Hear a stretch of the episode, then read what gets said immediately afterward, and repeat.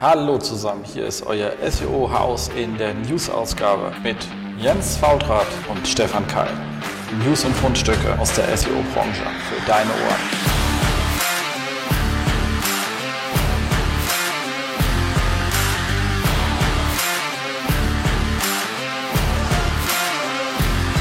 SEO-Haus, stay tuned. Hallo zusammen, hier ist wieder euer SEO-Haus und hier im wunderschönen Berlin sitzt äh, Jens Faultrat und leider ist Stefan nicht da.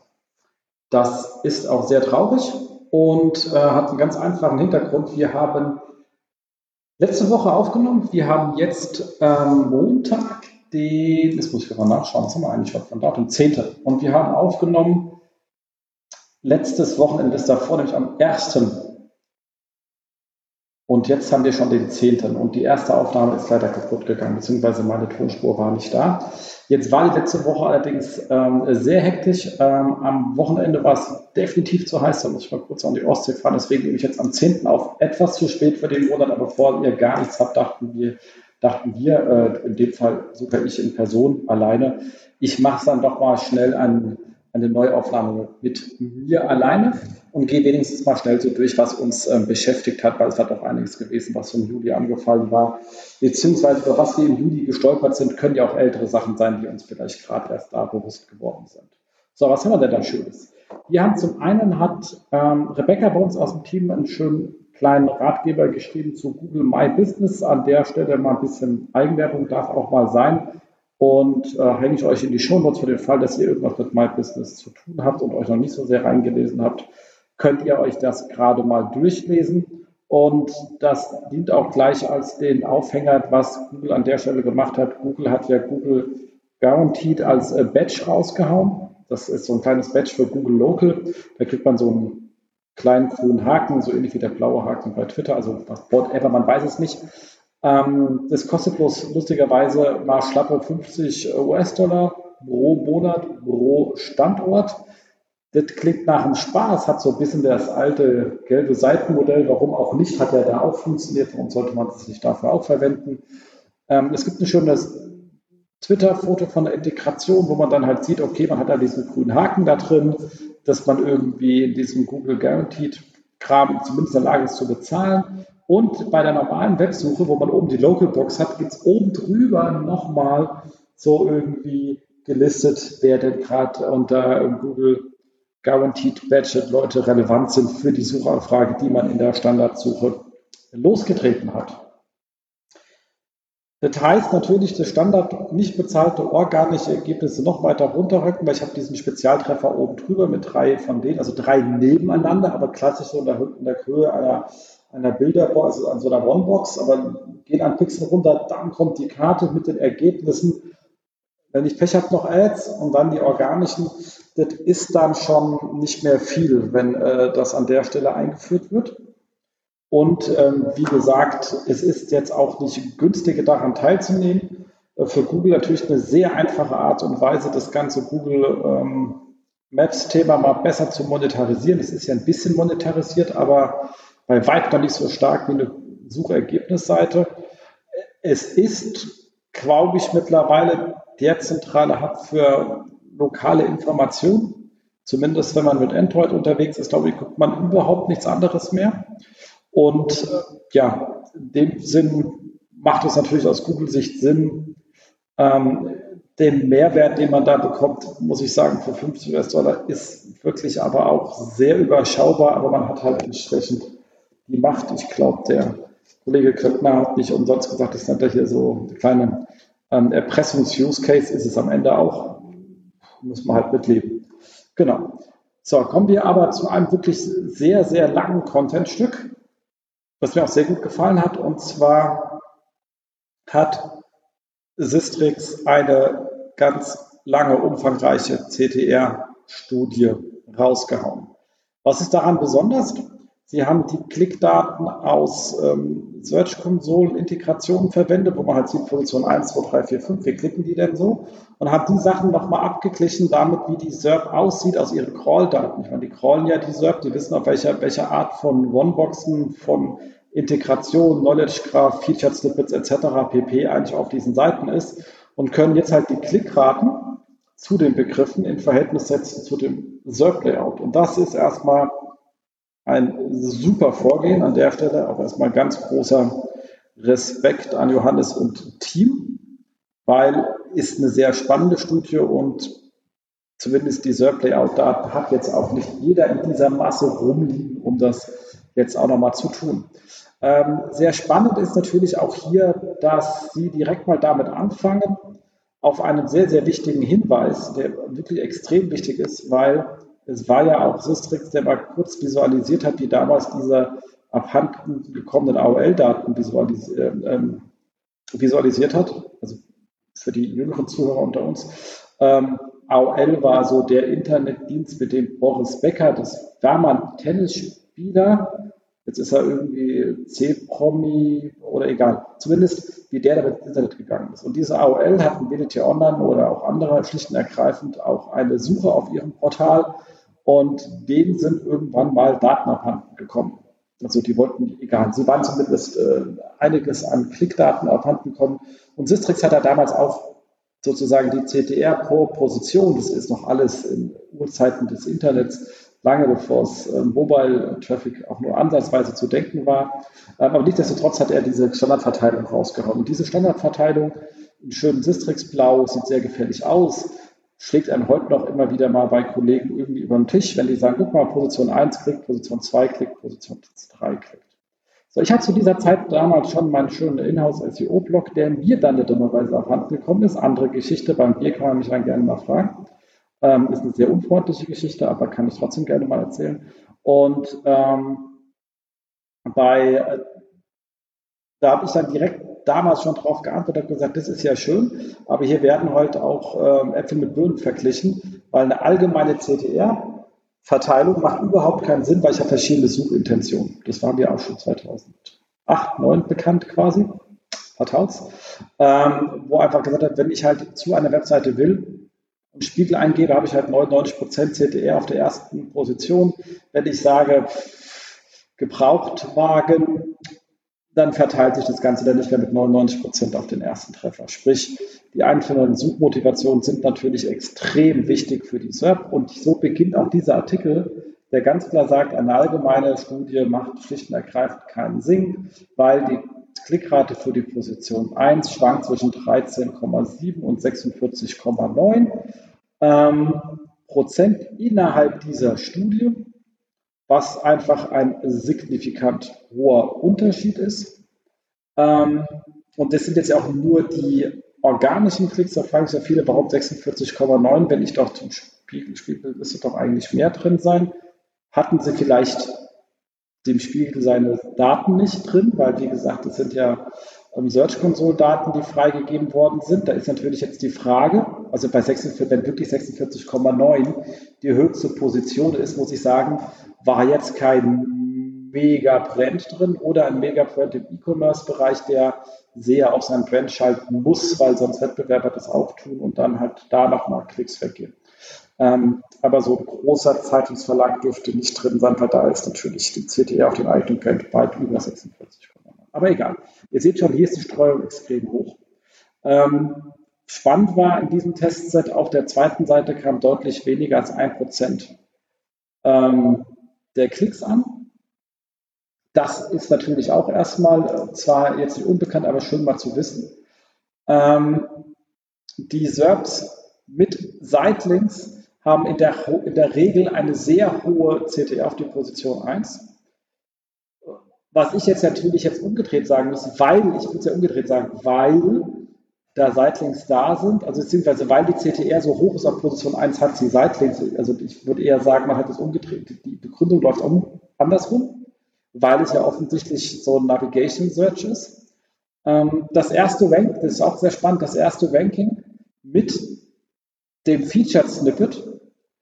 Ähm, also wenn das erste Ranking ein Featured Snippet ist, dann hat diese erste Position eine Klickrate, die um 5,3 Prozent unter dem Durchschnittswert für diese Position liegt. Frage bei gleicher Suchmotivation, weiß ich jetzt nicht so genau. Ähm, und interessanterweise profitierten die Position 2 und 3 äh, stärker, was dann dafür spricht, dass es alles Informational Queries waren. Der zweitplatzierte gewinnt fast 5 Prozentpunkte von 15,7 auf 20,5 im Schnitt und der dritte von 11 auf 13 Prozent. Ähm, was man dabei nicht machen sollte, und das haben wir schon mal gesagt, ist sich aus dem Featured Snippet raus zu optimieren, weil auch wenn das Featured Snippet 5% weniger Klickrate hat im Schnitt, wir reden sowieso mal vom Schnitt, als man auf der Position hat, ist die Position 1 immer noch der am meist geklickte Treffer. Das heißt, wer da sagt, oh, die Klickrate auf Position 2 ist ja höher als im Schnitt, dann ist die Position 2 immer noch schlechter als 1.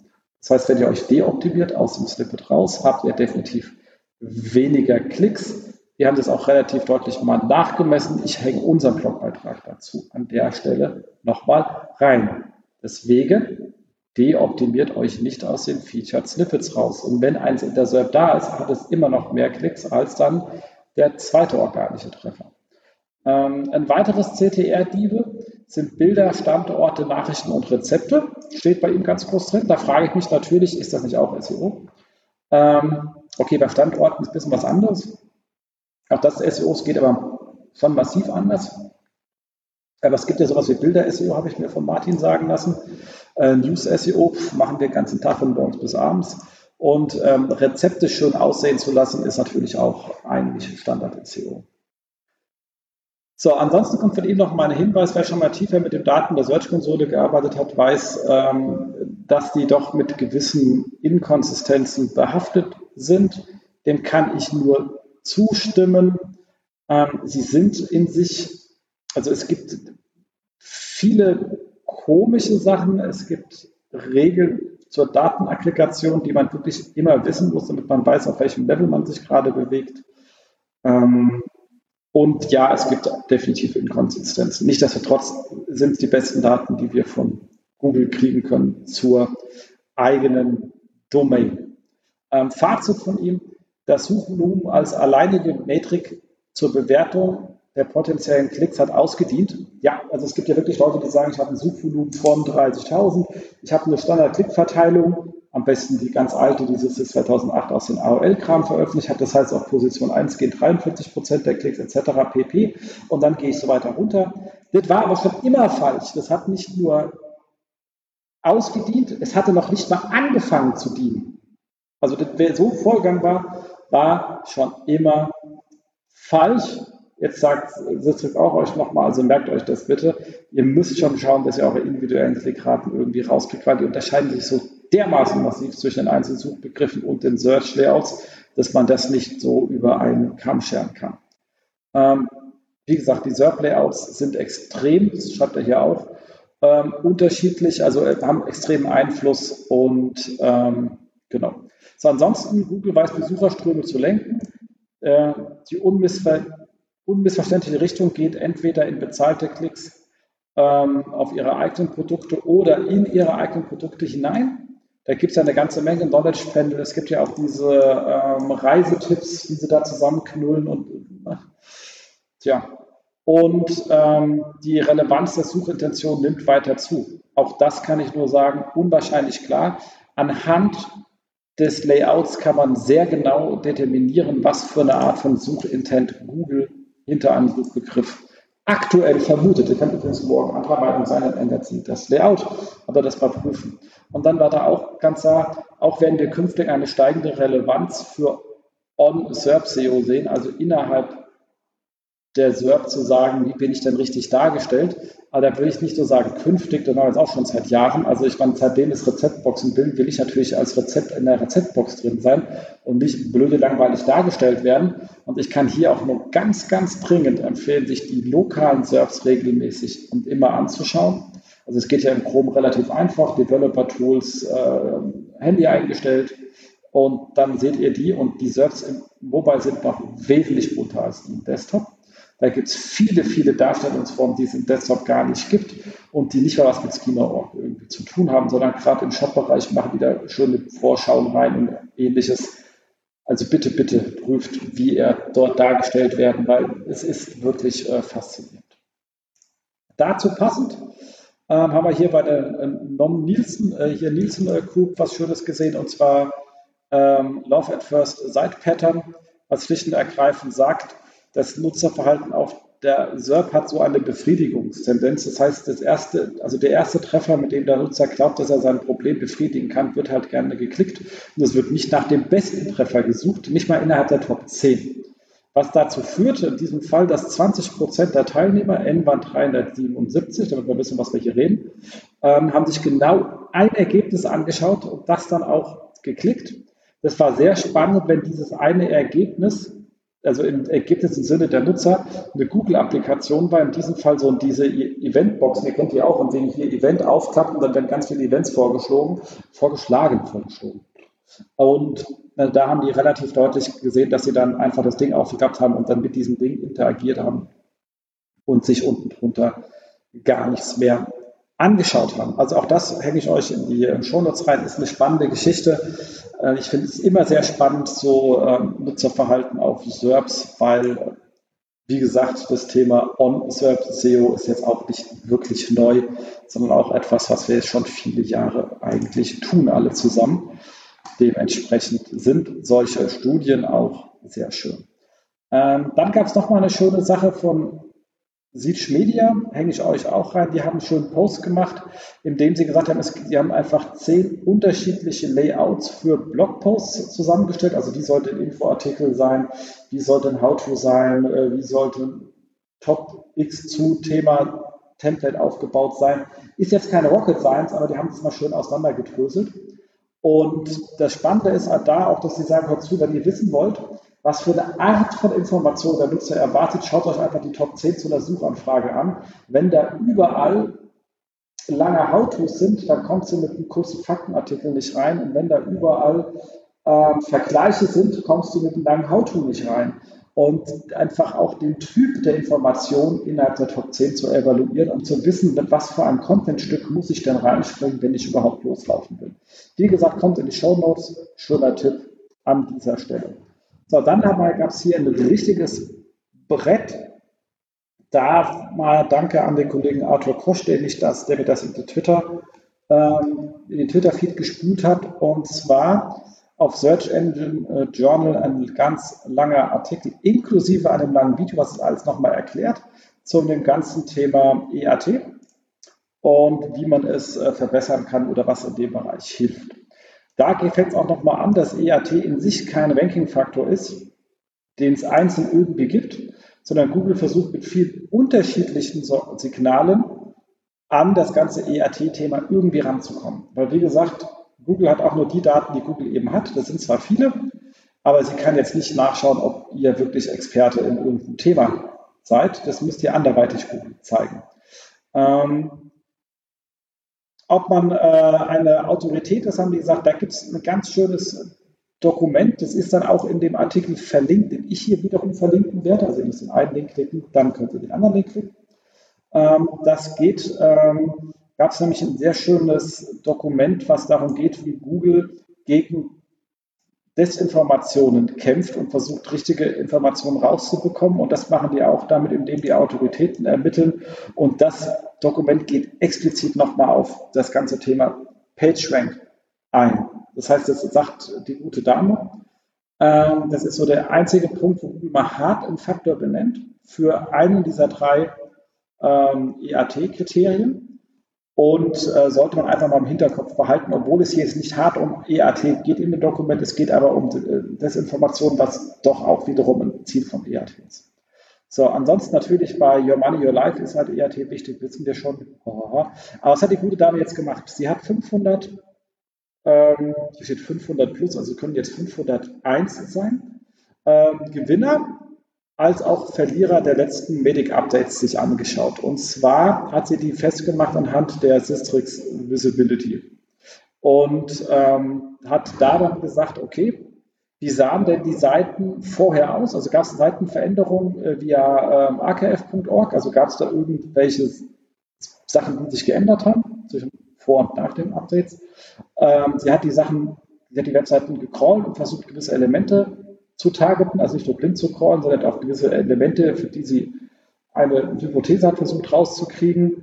Sie hat die äh, mit readable.io die Readability analysiert ähm, die Structured Data analysiert und äh, die Knowledge Graph Präsenzen analysiert und das Ganze für Your Money, Your Life Queries und hat mal festgestellt, was dann so die Leute getan haben. Und da war bei den Gewinnern festgestellt, ähm,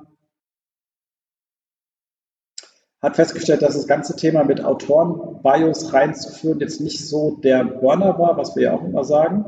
Ähm, einzige Ausnahme ist, dass der Autor hat auch einen Knowledge Graph-Eintrag der auch quasi mit angezeigt wird. Ansonsten ist es relativ useless, weil Google das schlicht und ergreifend nicht kennt. Da kannst du jeden reinschreiben und sagen, der ist ein Doktor, Professor. Das solltest du jetzt nicht machen, weil so Anmaß, also aus rechtlichen Gründen. Aber für Google ist es erstmal Hupe. Äh, wenn sie den nicht kennen, dann kennen sie ihn halt nicht. Fertig. Und ähm, was viel wichtiger ist, ist die Untermauerung einer Behauptung. Ähm, also warum behaupte ich etwas, ist an der Stelle wirklich wichtig. Warum ist etwas so, was ich behaupte? Also eine ordentliche Begründung, eine ordentliche Herleitung, ähm, inklusive einer ordentlichen ähm, Quellendarlegung. Also wer schon mal irgendwie ein wissenschaftliches Paper geschrieben hat, weiß ja, wenn man was behauptet und wenn man was behauptet, ähm, was sich jetzt nicht aus den Daten grundsätzlich ergibt, dann musst du es halt belegen. Das, also leg einfach ein ordentliches Belegverhalten an den Tag, dann sollte es auch äh, besser funktionieren. Ähm, ansonsten mit Structured Data kannst du eine Menge nochmal reinschreiben. Ähm, aber auch zum Beispiel, wo auf was sich was etwas bezieht. Also ordentliches Schema-Org maximal möglich, ähm, um halt einfach auch ganz klar zu sagen, wer seid ihr, welche Person, also wenn du halt diese Kraft machen kannst, welche Organisation, gibt es eine Organisation, die das belegt, kann man unter Umständen auch nochmal angeben. Und ähm, Local Business Schema, klar, wenn man im Geschäft ist und lokal sagen kann, wer bin ich denn, macht an der Stelle Sinn, außer du bist halt grottenschlecht bewertet und verschwunden. Aber egal, dann bist du eh gearscht. Ähm, ansonsten hat sie ganz klar gesagt, prüf halt die externen Links, also die, was man selber verlinkt. Also ist das, was man verlinkt, irgendwie verlinkenswert? Bist du halt irgendeine Seite, die da irgendwie mal einen Ratgeber hochgezogen hat, um dann noch ein paar Links zu verkaufen? Das sieht das halt eher käsig aus. Ähm, also verlinkt, glaubst du, dass deine verlinkten Quellen es wert sind, sie zu verlinken? Stimmen sie mit den Qualitäten überein und würdest du sie auch verlinken? Und willst du mit ihnen wirklich in irgendeiner Art und Weise ähm, verbunden sein? Und dann ganz spannend, äh, ganz spannend äh, Eliminate Garbage Comments. Also ruf halt einfach aus deinen Comment-Sections massiv auf. Und das wissen wir auch in Deutschland, hat es auch einige erwischt, die so ein bisschen aus dem Forenbereich mal rausgekommen waren. Der ist halt gedöns. Also da ist weder was belegt, das ist nur wild behauptet. Da kommt doch hier Koano oder wie diese verwirrten Menschen heißen, ganz egal.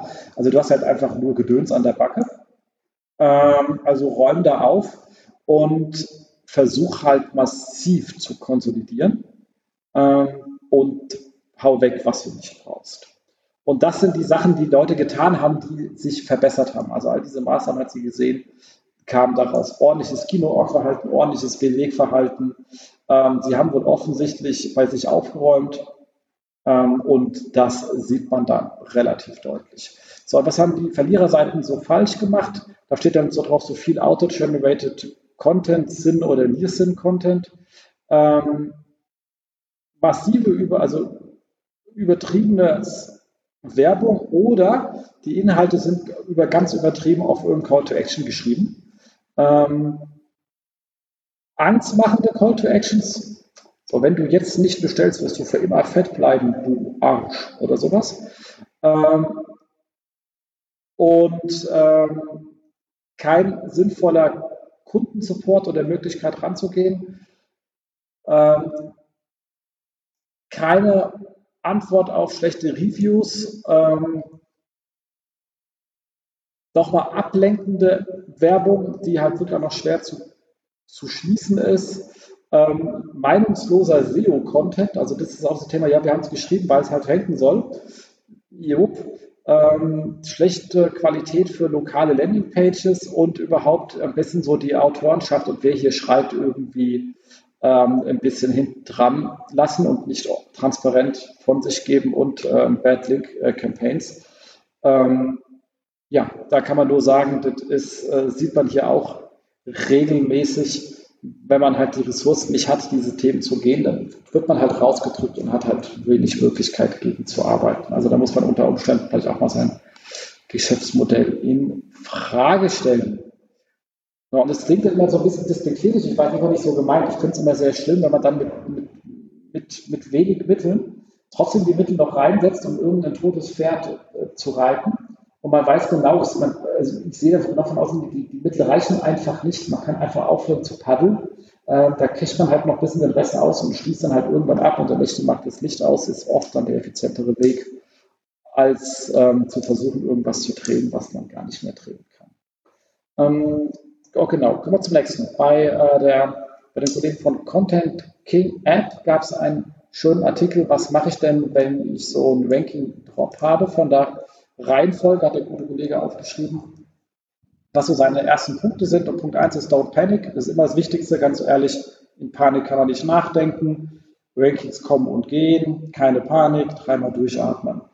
Ähm, und dann die erste Frage natürlich, zweite Frage ist, sind die Rankings wirklich getoppt? Weil gerade bei äh, Tools, die den Sichtbarkeitsindex rausschmeißen, ist es so, dass ähm, da halt oft Schwankungen drin sind, die in Real gar nicht so groß da sind, weil die ja auch über einen gewissen Standort reinkommen. Und wenn es jetzt stark lokalisierte Suchanfragen betrifft, dann gibt es dieses eine Ranking, das die da sehen, gar nicht. Ähm, das nächste ist dann, wenn es getroppt ist, war das, war das Trop für mich irgendwie relevant. Aber auch das wiederum ist bei allgemeinen Sichtbarkeitsindizes, die messen halt ganz viele Begriffe, weil ein Keyword-Set für alle, da sind halt Rankings drin, die mich vom Business Case her überhaupt nicht interessieren. Und wenn es die halt getroppt hat, dann ist, es, dann ist es für mich egal, weil ich werde es im Traffic nicht sehen. Also immer prüfen, gibt es denn im Traffic und in meinen Conversions irgendetwas, was passiert oder sind die Werte noch gleich, dann kann es mir Hupe sein, ich kann wieder schlafen gehen. Ähm, falls das der Fall ist, fragt man sich natürlich, gab es bei mir gerade vor kurzem irgendwelche Änderungen, die das verursacht haben können und von denen mir keiner etwas gesagt hat. Das äh, sollte man dann mal kurz bei den Kollegen rumfragen. Ähm, ansonsten hat man, wenn es geht, hoffentlich ein gutes Monitoring drauf. Äh, dann sieht man so etwas auch, bevor es droppt.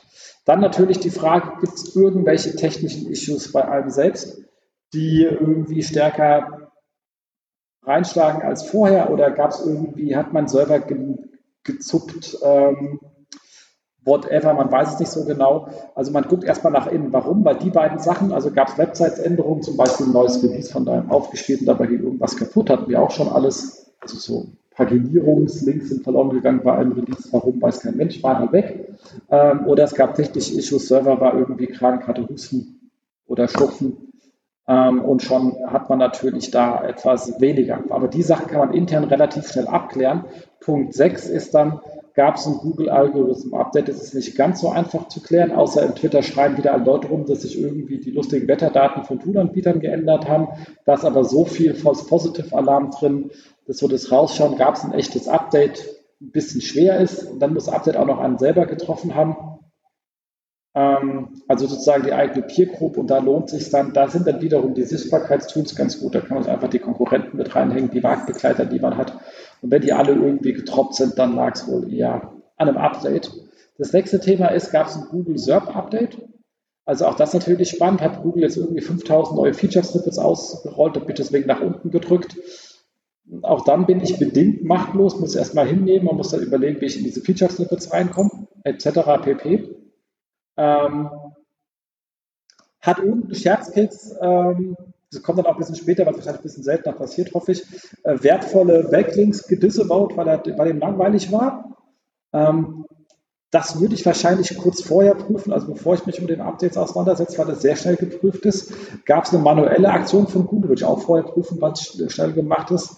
Gab es einen Website-Hack, würde ich auch vorher prüfen, weil es schnell gemacht ist. Ähm, gab es, entweder gab es einen Change in den Search Intent and Behavior, also vor allem, wenn Google denkt, der Intent hat sich geändert. Ähm, dass jetzt zum Beispiel, wo vorher acht Ratgeber drin waren, zwei Ratgeber drin und noch zwei Ratgeber drin sind und jetzt acht Shops drin sind. Dann sind natürlich nur noch zwei Regalplätze für meine Art von Content frei. Hm. So, Punkt 12 ist wirklich sehr, auch ebenfalls sehr schwer zu prüfen, wenn meine Wettbewerber irgendetwas Starkes getan, was mich vielleicht rausgeht gesprengt hat. Und Wettbewerber können ja auch sein Leute, die einfach nur in der SERP mit mir um das gleiche Thema streiten, keine echten Wettbewerber sind. Und Punkt 13 sind dann Backlinks verloren gegangen. Ich finde alle Punkte valide. Ich würde gesagt, habe schon gemerkt, die Reihenfolge vielleicht ein bisschen ändern, weil die unterschiedlich aufwendig sind. Ähm, aber macht ähm, Sinn. So. Nächster Punkt. Super spannender Ansatz bei ähm, inlinks.net. Da auch mal ähm, netter Dank an ähm, Sören, der mir das mal hier zukommen lassen hat, weil ich kannte die Kollegen, äh, also ich kannte die Webseite nicht, ähm, die Kollegen hinten dran natürlich schon. Ähm, und da, die haben einen schönen Test gefahren, das auch irgendwie mit ihrem Tool, was sie dafür vertreiben, mit einhergeht. Deswegen ist das Testergebnis etwas ähm, zu hinterfragen. Aber was sie gemacht haben, die haben einen sehr lustigen Umgang mit den ähm, Abouts und den Mentions im Schema-Org. Also die haben einfach gesagt, ich zeichne eine konkrete URL. In dem Fall war es jetzt ein Beispiel SEO-Tracks in WordPress, also dixiejones.com slash SEO slash SEO minus Traps minus in minus WordPress als Artikel. Und das Ding haben sie als Webpage ausgezeichnet und haben gesagt, Headline ist bla bla bla, URL ist bla bla bla, also wie wir es halt gemacht haben. Dann aber gesagt, About ist ähm, Type ist Sing, Name ist SEO, same as Link Wikipedia Search Engine Optimization. Type ist WordPress, same as WordPress Link in Wikipedia.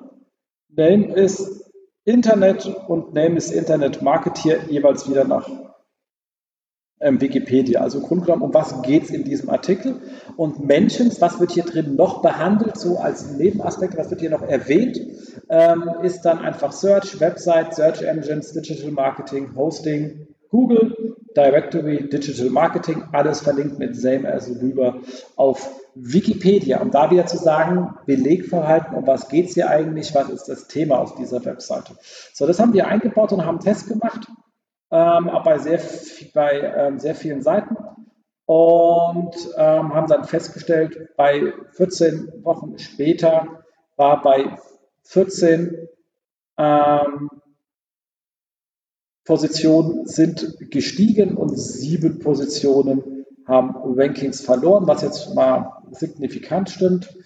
Ähm, und aber wie gesagt, da die auch selber das Tool anbieten, würde ich da ein bisschen kritisch mit umgehen. Ich finde bloß die Idee geil. Ich tue mir ein bisschen bei Webpage schwer, weil für mich ist eigentlich ähm, nicht Webpage der Typ, den ich auszeichnen müsste, sondern Artikel, weil es ein Artikel ist. Aber ich glaube, am Artikel kann ich Browser und Mentions auch reinhängen. Also ich finde es zumindest mal ein cooler Ansatz, mit Schema.org umzugehen. Und für euch da draußen testet es mal. Das Schema ist ja schnell zusammengeschrieben könnt ihr bei euch ja mal reinhauen und gucken, ob es irgendetwas bringt. Ich würde beim About ähm, nicht ganz so groß, grob sein, weil ich meine, beim Artikel, der heißt SEO Traps in WordPress, der geht offensichtlich um SEO und offensichtlich um WordPress.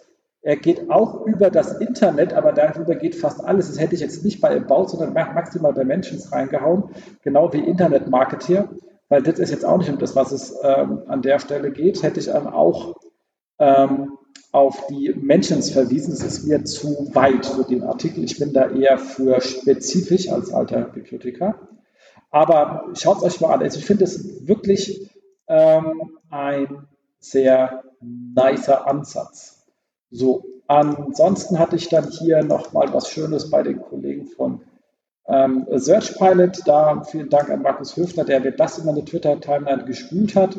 Die haben nochmal einen Test gemacht mit ähm, aufgeklappten Tabs auf ähm, Seiten und zwar auf Produktdetailseiten, wenn man das hier richtig sieht, und zwar diese Sachen, die man auf dem Desktop in den Tabs von links nach rechts hat, so Inhaltsstoffe, Produktinformationen, äh, Reviews und ähm, Mobile dann untereinander zum Aufklappen jeweils. Also und die haben das dann alles mal ausgeschrieben und haben da dann doch 12% Uplift in den organischen Sessions gehabt für die Website, wo sie das getestet haben. Also sie haben beides gemacht. Die haben ja dieses ähm, ähm, ODN äh, genutzt, äh, also dieses A-B-Testing-Tool von äh, Distilled. Das heißt, die hatten es bei der Hälfte der Seiten gemacht, so, bei anderen Hälften so, haben die gegeneinander getestet und kamen auf diese 12 Prozent. Sie sagen sehr konkret, es geht um ihre Seite, also trotz, obwohl sie es auf vielen URLs bei ihnen getestet haben, ist es nur eine Domain. Sie sagen auch, jede Domain hält sich anders. Sie wollen explizit nicht sagen, klapp Content aus, dann kriegst du 12 Prozent mehr, sondern in ihrem konkreten Fall war es so, nicht Trotz haben sie mal gemeckert und haben gesagt, Google könntet ihr mal sagen, äh, weil ihr behauptet immer das Gegenteil. Und äh, das Lustige war, der Effekt war auf der Mobile-Seite größer als auf der Desktop-Seite. Also der Desktop-Seite war das Wachstum nicht bei 12% Uplift.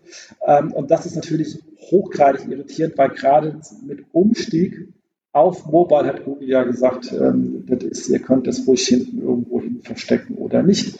Bleibt die Unsicherheit drauf. Ich kann euch nur sagen, wenn Inhalte wichtig sind, wie jetzt hier zum Beispiel Inhalts, äh, Inhaltsstoffe bei ihrem Pult Barbecue Chicken Noodle Bowl, ähm, dann macht es Sinn, die vielleicht ähm, hinzuschreiben und zumindest aus wirklich auch äh, sichtbar da zu haben.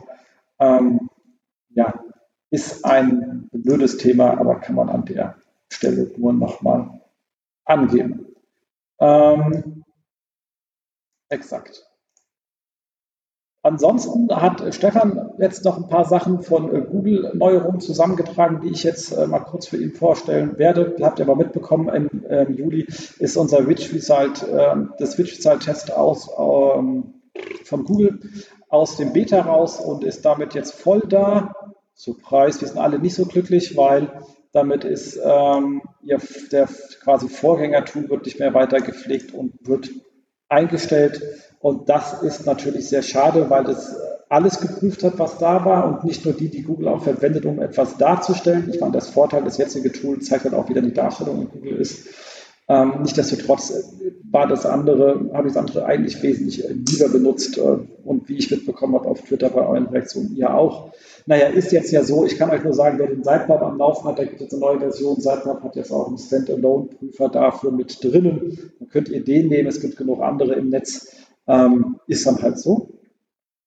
Ist jetzt halt so. Ansonsten, ähm, ihr könnt jetzt Reports in der Google Search Konsole teilen. Ja, darauf haben wir gewartet. Wieder eine Funktion in der Search Konsole, die keiner wollte und immer noch keine API für die Discover-Daten und immer noch keine API für die ähm, Download der, also für, für die ganzen Index- und Verbesserungsvorschläge. Tja, warum auch? Dafür gibt es jetzt allerdings einen neuen ähm, Report, einen neuen äh, äh, Report in der Google Search Konsole für den News Traffic. Und zwar könnt ihr den oben, da wo die Suchräume eingestellt werden, also hier Bildersuche, Video, also Web, könnt ihr jetzt auch News auswählen. Dann seht ihr, wie viele Leute in Google News euch gesucht und geklickt haben. Und mit Google News ist nur der News-Tab in der Google-Suche gemeint. Das ist nun, wie soll ich sagen, ultra boring. Ich kann gar nicht sagen, wie ultra boring es ist. Nichtsdestotrotz ist es richtig, dass es da ist, weil es diesen Suchraum es gibt. Also ich bin ja froh, wenn sich das Interface der ähm, Search-Konsole ungefähr mit dem Interface übereinstimmt, was man an Google sieht. Also daher macht es schon mal Sinn. Ähm, was ich aber eigentlich brauche als Nutzer, der irgendwie auf News optimiert ist, wie, wie sieht es mit meinen News-Boxen aus? Also mein, die Top-Story-Box, Publisher-Karussells und diese ganzen Darstellungsformen, die Google alle nicht unter den Darstellungsformen ordentlich trennt oder rausfiltert. Und äh, da sehe ich eigentlich mal eine große Leistung, weil die meisten Leute gehen nicht auf den News-Tab, sondern sie suchen halt organisch und klicken halt die News One-Boxen, Top-Story-Boxen etc.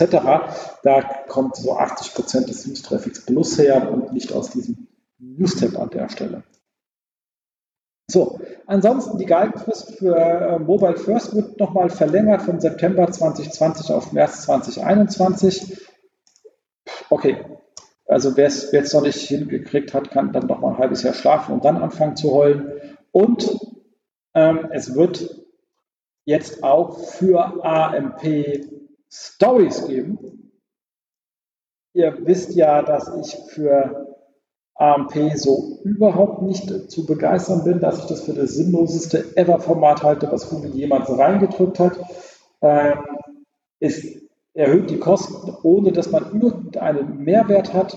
Nur Google hat mehr Kontrolle über einen, das ist alles. Aber, und das muss ich auch ganz klar sagen, wenn ihr News oder Discover spielt, kommt ihr an AMP nicht vorbei, weil die Sachen dort halt natürlich, also ich kriege die Top-Score-Reports halt nur mit AMP und Discover performt man halt mit AMP auch nochmal um einige Ecken besser. Dementsprechend kommt ihr da nicht vorbei. Und das Story-Format für AMP macht natürlich auch für Discover Sinn. Und das wiederum finde ich eine spannende Entwicklung. Muss ich jetzt leider auch zugeben, weil ähm, Discover ist ja die, dieser, also dieses unendliche Traffic-Monster Discover. Ähm, so unglaublich stark, kann man kaum sagen. Und es ist ja da machen sowas wie eine Story, ihr wisst, so Bilder mit kurzen Texten so zum Durchswipen, kann ich mir echt in dem Nutzungsszenario extrem gut vorstellen.